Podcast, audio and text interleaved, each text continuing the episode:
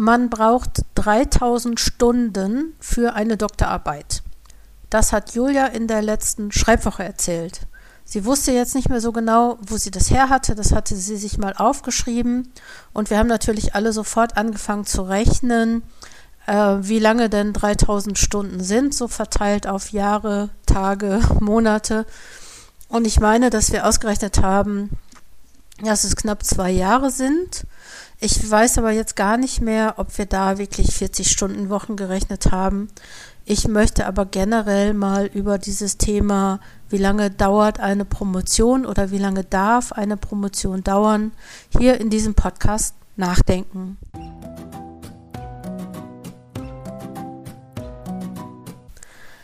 Herzlich willkommen beim Coaching Zone Podcast. Ich bin's wieder selbst, Jutta Wergen, Coach und Trainerin für Promovierende, Postdocs und Promotionsbetreuende sowie für alle Menschen, die mit anderen in der akademischen Qualifizierungsphase arbeiten. Und ähm, letztes Mal hat ja Sabrina für mich die, das Intro gemacht und das Outro gemacht. Super, vielen lieben Dank nochmal und vielleicht hört ihr es jetzt. Ich bin immer noch ein kleines bisschen verschnupft und hoffe, dass ich nicht in, diesem, in dieser Episode große Ausfälle habe. Bevor wir aber jetzt oder bevor ich euch jetzt meine Gedanken zum Thema Promotionsdauer erzähle, vielleicht noch mal kurz was Neues aus dem Coaching Zone Universum. Nämlich Katrin und Theresa hatten ihre Disputation letzte bzw. vorletzte Woche und die nächste Disputation steht hier schon vor der Tür. Also es geht Schlag auf Schlag mit den fertigen Promotionen bei Coaching-Zonen beziehungsweise im Membership-Programm Fokus Promotion. Und ich glaube, die ganze Community kommt so aus dem Feiern nicht mehr raus, nicht mehr aus dem Gratulieren. Ähm, und ich kann mich dran gewöhnen, freitagsabends um 20 Uhr im Schreibraum Sekt zu trinken mit den Promovierenden, um wieder äh, Erfolge zu feiern. Finde ich, finde ich richtig toll und das Thema Erfolge feiern, ja, sollte man vielleicht sowieso öfter mal. Überhaupt vielleicht so generell zur Fokus-Promotion, weil das ist nämlich die Antwort auf alle Fragen und Zweifel in der Promotionsphase.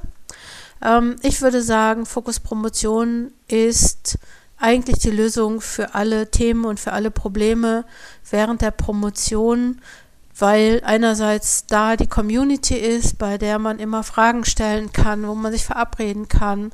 Dann gibt es natürlich die vielen hilfreichen Workshops, die im Laufe des Monats angeboten werden und die verschiedenen Gruppen, an denen du immer teilnehmen kannst als Mitglied von Fokus Promotion. Beispielsweise der Peer Presentation Hub, bei dem Promovierende Vorträge üben können. Oder wir haben eine Gruppe zum Thema Sichtbarkeit und Social Media.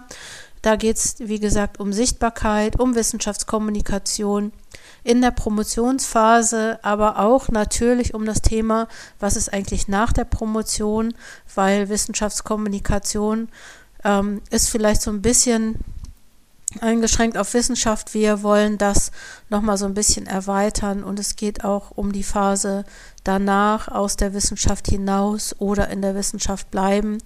Wie bleibe ich, werde ich sichtbar, was kann ich da tun? Und wir haben natürlich eine Gruppe, bei der sich Bewerber, Bewerberinnen auf Fachhochschulprofessoren treffen, die sich ähm, austauschen, ihre Bewerbung besprechen und auch den Start und die erste Phase in eine Fachhochschulprofessur besprechen können.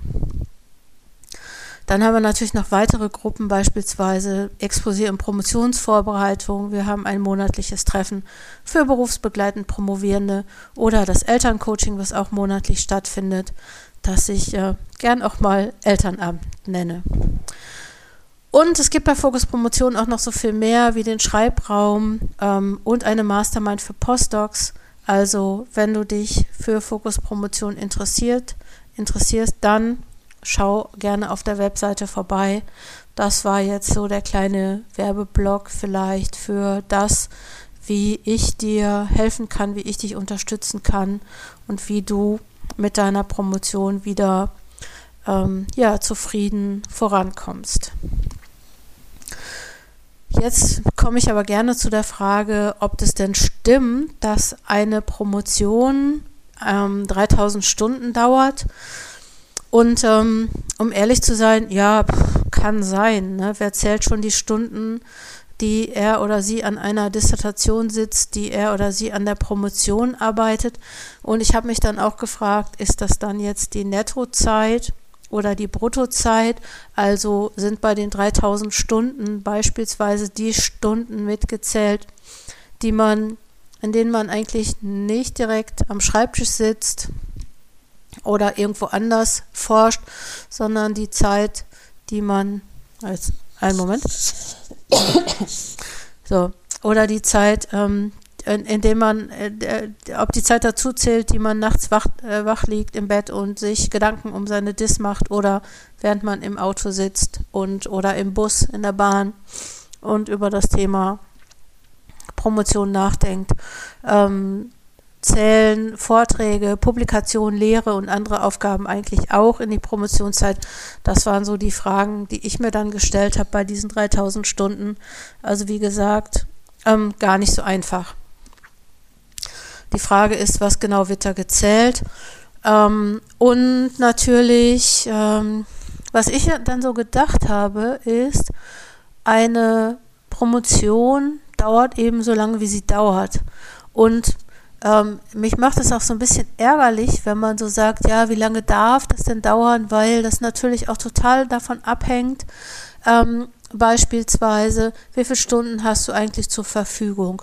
Musst du dich aufteilen zwischen ganz verschiedenen Aufgaben? Also hast du die Möglichkeit, immer auch an der DIS zu arbeiten? Ähm, und natürlich auch, wie bist du betreut? Welche Unterstützung bekommst du? Also nicht nur von der Promotionsbetreuung, sondern wie weit entfernt ist die Promotion oder wie nah dran ist die Promotion oder die Dissertation eigentlich an dem, was du sonst noch so machst. Und dann ist mir dann aufgefallen oder eingefallen, also alle haben natürlich auch verschiedene Ausgangsbedingungen. Es gibt Leute, die ähm, deren Dissertationen dauern viel länger, also einfach, weil sie bestimmte Vorbedingungen haben ähm, oder ähm, weil das, ähm, was abhängig ist, ist natürlich auch, welches Thema man macht und wie sperrig oder wie, ähm, wie, wie, wie, elegant äh, fügt sich das Thema in das, was du tust, in das, was du denkst. Und was dann noch mir aufgefallen ist, ähm, dass manche Leute, das ist mir im Coaching schon mal aufgefallen, dass manche Leute die Promotion eigentlich gar nicht so dringend brauchen. Also manche Leute äh, machen die Promotion, weil sie Spaß dran haben, weil, weil das irgendwie nice to have ist oder weil sie gerade so ein interessantes Thema gefunden haben. Und dann ist es natürlich auch, ähm, dann ist man vielleicht auch anders motiviert. Dann kommt es darauf an, ähm, promovierst du berufsbegleitend oder ähm, ne, was, was ist da sonst noch so? Brauchst du die Promotion dringend?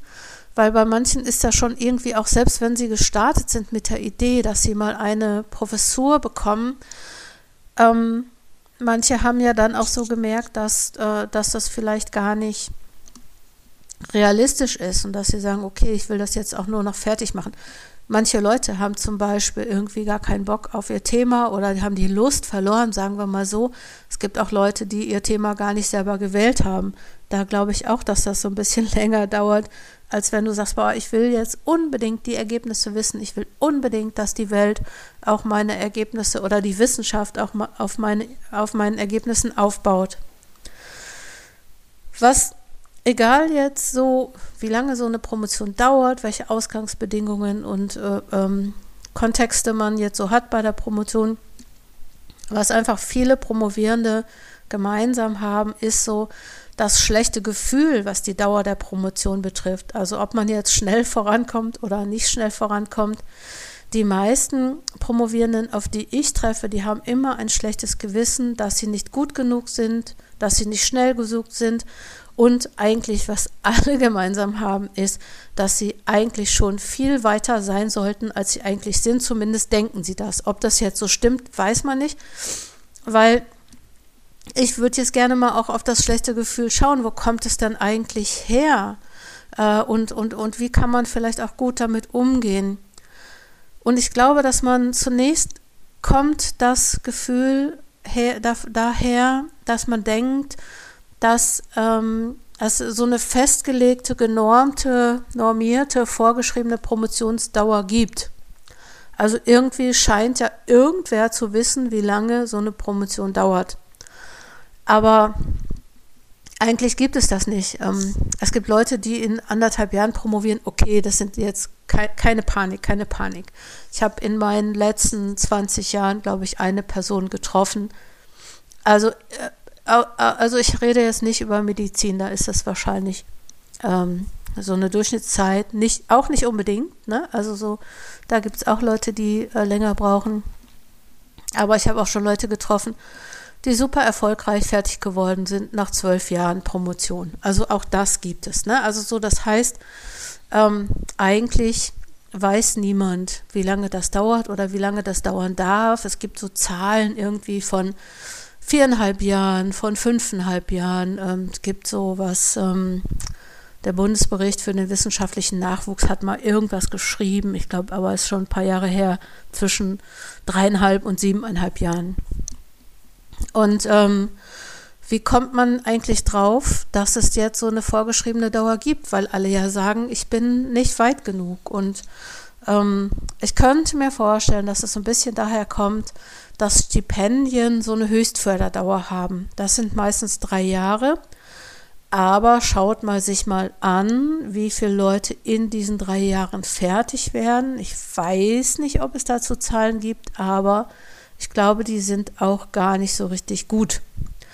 Ähm, dann kann es natürlich auch sein, dass man sagt, okay, so eine Promotion darf eben so lange dauern, bis mein Vertrag endet oder bis das Forschungsprojekt, die Förderung des Forschungsprojekts endet. Ähm, das kann natürlich sein und das ist bestimmt auch immer so eine, sage ich mal, so eine Deadline, die man versucht einzuhalten. Und ähm, ja, aber ob das jetzt vielen Leuten so geht, dass das dann klappt und wie viele Leute auf Hartz IV oder ich sag mal so ähm, neuerdings äh, Bürgergeld seit 1.1.23, ne, das weiß man ja auch nicht, wie viele Leute jetzt mit dieser Finanzierung weiter promovieren oder wie viele Leute in Elternzeit promovieren, habe ich auch schon öfter gehört. Ne? Also so, ähm, das ist alles noch da drin. Kleiner Tipp, frag doch mal bei random zehn Promovierenden, wie lange sie gebraucht haben. Und die werden wahrscheinlich alle, Entschuldigung, werden wahrscheinlich alle etwas, äh, etwas länger gebraucht haben, haben, als man so denkt. Und ähm, ich mache ja manchmal Schreibevents für Hochschulen, für Kollegs oder Graduierteneinrichtungen. Und ähm, das gehört ja manchmal dazu, dass ich, äh, dass ich Promotionsbetreuende dazu holen. Also das dazu hole, dass Promotionsbetreuende mit Promovierenden sich darüber unterhalten, moderiert von mir, wie das jetzt so geht mit dem wissenschaftlichen Schreiben. Das ist ja von Disziplin zu Disziplin unterschiedlich. Und ich finde es ja auch manchmal ganz hilfreich, wenn Promovierende erfahren, dass, äh, dass auch die Betreuenden das Schreiben lernen mussten. Und ich hatte letztens so ein Gespräch, ähm, da, da hat eine Promotion, da habe ich, manchmal frage ich auch nach der Dauer der Promotion und da hat wirklich ein Promotionsbetreuer gesagt, ähm, dass er äh, gar nicht gut schreiben kann oder konnte. Also ne, das Schreiben lernt man durch Schreiben, das wissen wir ja mittlerweile. Und dass er beispielsweise für seine Promotion acht Jahre gebraucht hat. Und das war ihm etwas unangenehm, kann ich verstehen, weil da man vielleicht über sowas nicht redet. Ich habe mich sehr gefreut über die Ehrlichkeit, die er dann auch so hatte. Ähm, und ähm, ich fand es aber auch als Botschaft für die Promovierenden ganz ganz ähm, angenehm, dass sie, dass die sehen konnten, okay, wir reden da zwar nie drüber, aber das kann auch wirklich mal sein, dass das so lange dauern, dauert.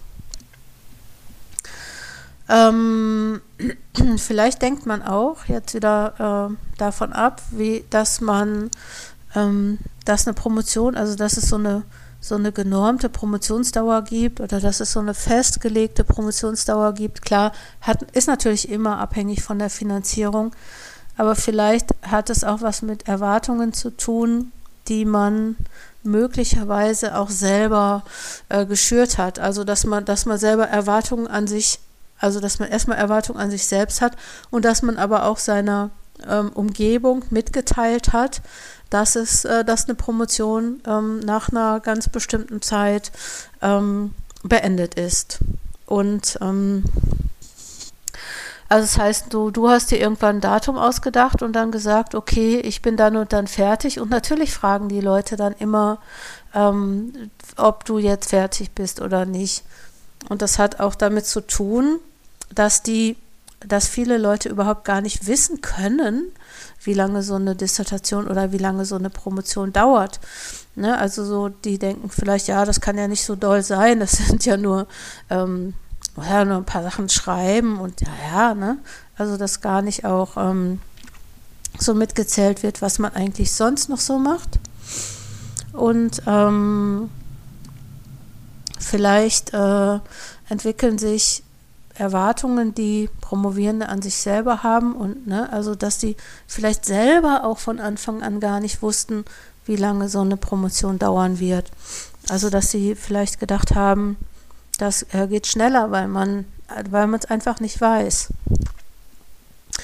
Und ähm, ich glaube, wenn es jetzt mal so darum gehen würde, ähm, einfach mal so ein paar, ähm, sage ich mal, ähm, dass man so sagt, naja, so 200, 300 Seiten schreiben, das kriegt man doch in einem Jahr hin oder in zwei oder was auch immer. Mhm es hat ja gar nicht viel damit zu tun, was dann in so einer Promotion eigentlich wirklich los ist. Also ähm, kommt das schlechte Gefühl oder das schlechte Gewissen äh, vielleicht daher, dass man während der Promotion eigentlich erst merkt, worauf man sich eingelassen hat. Ähm, das bedeutet eigentlich, ne, dass man wahrscheinlich denkt, naja, ich schreibe so eine Qualifikationsarbeit, das wird schon irgendwie dauern. Aber in Wirklichkeit irgendwie ist ja so eine, so eine Promotion schon eine ewig währende, andauernde Selbsterfahrung. Ich will jetzt äh, jetzt nicht irgendwie zu esoterisch werden, aber ich glaube, dass äh, eine Promotion wirklich auch schon sehr viel mit Selbsterfahrung und Persönlichkeit, und das wissen wir ja eigentlich alle, dass eine Promotion was mit Selbsterfahrung und Persönlichkeitsentwicklung zu tun hat. Und das ist natürlich ähm, etwas, womit man vielleicht überhaupt auch gar nicht gerechnet hat und was man ähm, dann auch jetzt mittlerweile erst lernen muss. Also, ne, das ähm, ist vielleicht auch was ganz Neues, was man, was man vorher nicht wusste. Okay, also, und es das heißt auch, oder noch ein weiteres Thema ist natürlich, was äh, noch damit zu tun hat, dass in dieser, in dieser Phase sehr viel äh, Kompetenzerwerb stattfindet. Also dass du in dieser Phase ja auch viele andere Sachen lernst, die, die du vielleicht vorher auch nicht gedacht hast oder wo du vielleicht sogar gedacht hast, naja, das weiß ich und das kann ich schon.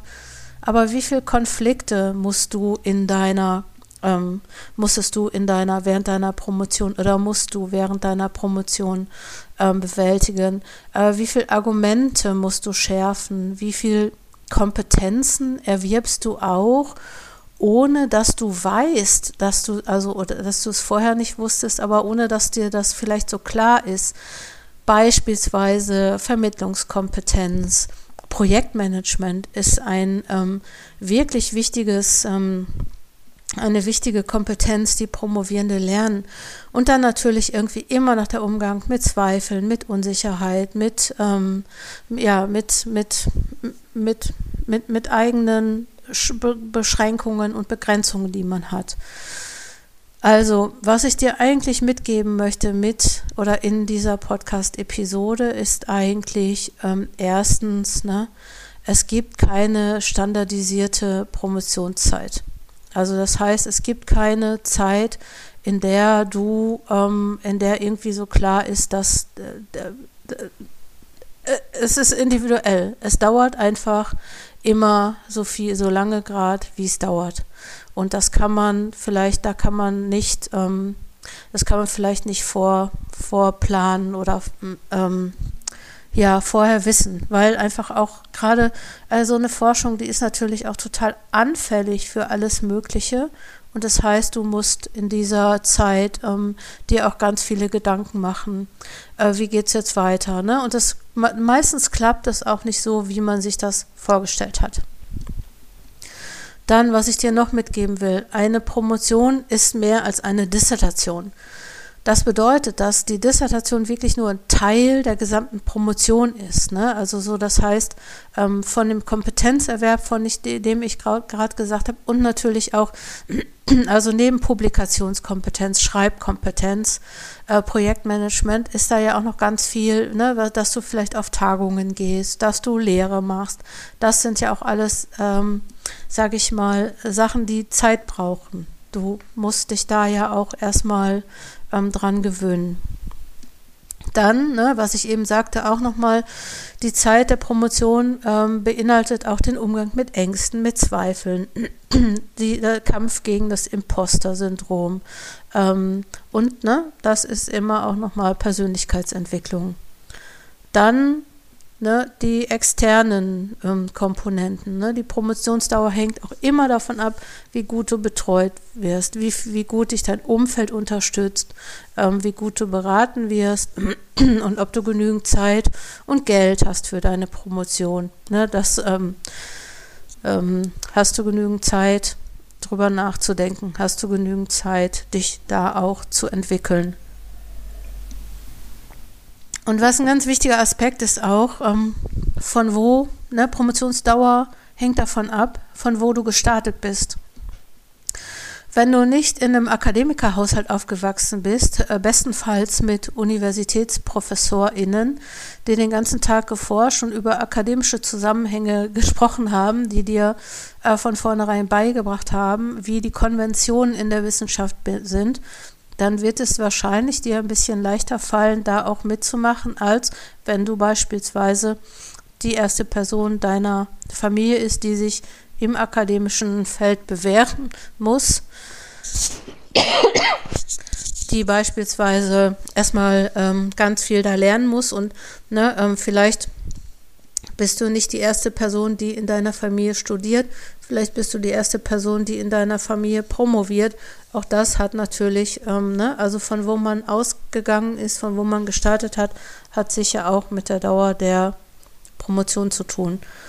Und das ist ähm, völlig in Ordnung, auch kein Akademikerkind zu sein. Man braucht keine Erlaubnis, irgendwie zu promovieren und du musst dich nicht dafür rechtfertigen, ne, so dass du Bildungsaufsteigerin bist oder ne, du hast immer, wenn du promovieren willst, du hast ein Recht zu promovieren und du brauchst da kein schlechtes Gewissen haben. Auch das gibt es nämlich, dass Leute wirklich sagen, ja, ich gehöre hier gar nicht hin und hoffentlich merkt es keiner und wirklich viel dran arbeiten ähm, an der Tatsache oder an dem an der Zugehörigkeit. Äh, und das frisst natürlich Energie und das wäre Energie, die du vielleicht auch für deine Promotion hättest. Was ich dir sagen will, ist, nach der Promotion ist wahrscheinlich gar nicht mehr so wichtig, wie lange es letztendlich gedauert hat. Äh, ne, ob das jetzt fünf Jahre oder drei Jahre oder sieben Jahre sind. Ne, eine Qualifizierungsphase ist eine Qualifizierungsphase wie jede andere Phase auch. Und alle, die den Weg gegangen sind, die wissen das. Mhm, auch wenn sie sich vielleicht mhm, später nicht mehr daran erinnern. Ich wünsche dir, dass du gut damit umgehen kannst, dass deine Promotion ihre individuelle Zeit braucht, dass du nicht mit schlechtem Gewissen und mit diesem eigentlich sollte ich viel weiter sein, dass du deine Energie darauf richten kannst, nach vorne zu gucken und nicht ähm, deine Zeit damit verbringst, dass du dir überlegst, wie du begründest, dass du jetzt so lange gebraucht hast und viel länger als andere. Ja, manchmal braucht man länger als andere, aber wir wissen ja auch, vergleichen ist so das Schlechteste, was du machen kannst. Ähm, ich wünsche dir also, dass du dich von dem Gedanken verabschieden kannst, zu langsam, zu schlecht oder nicht gebildet genug zu sein. Und ob eine Promotion 3000 Stunden dauert oder nicht, das werden wir wahrscheinlich nicht erfahren. Es sei denn, du fängst jetzt an aufzuschreiben, wie lange du brauchst und dann könnte man das hochrechnen. Schick mir dann unbedingt eine Mail, weil das muss ich dann unbedingt im Podcast vermelden, wenn wir eine Zeit haben, wo wir sagen, so lange dauert ähm, eine Promotion Aber wir wissen ja, ne, die hängt einfach oder die Promotionsdauer hängt einfach ganz, ganz individuell von vielen Faktoren ab. Alles braucht seine Zeit. Eine Promotion ist mehr als die Dissertation. Ähm, und ähm, ich wünsche dir, dass du gut vorankommst. Melde dich, wenn du Unterstützung brauchst, beispielsweise Fokus Promotion oder unser Workshop-Programm. Guck auf der Webseite vorbei und äh, folg uns oder mir bei Instagram. Alles Gute, komm gut voran. Deine Jutta Wergen.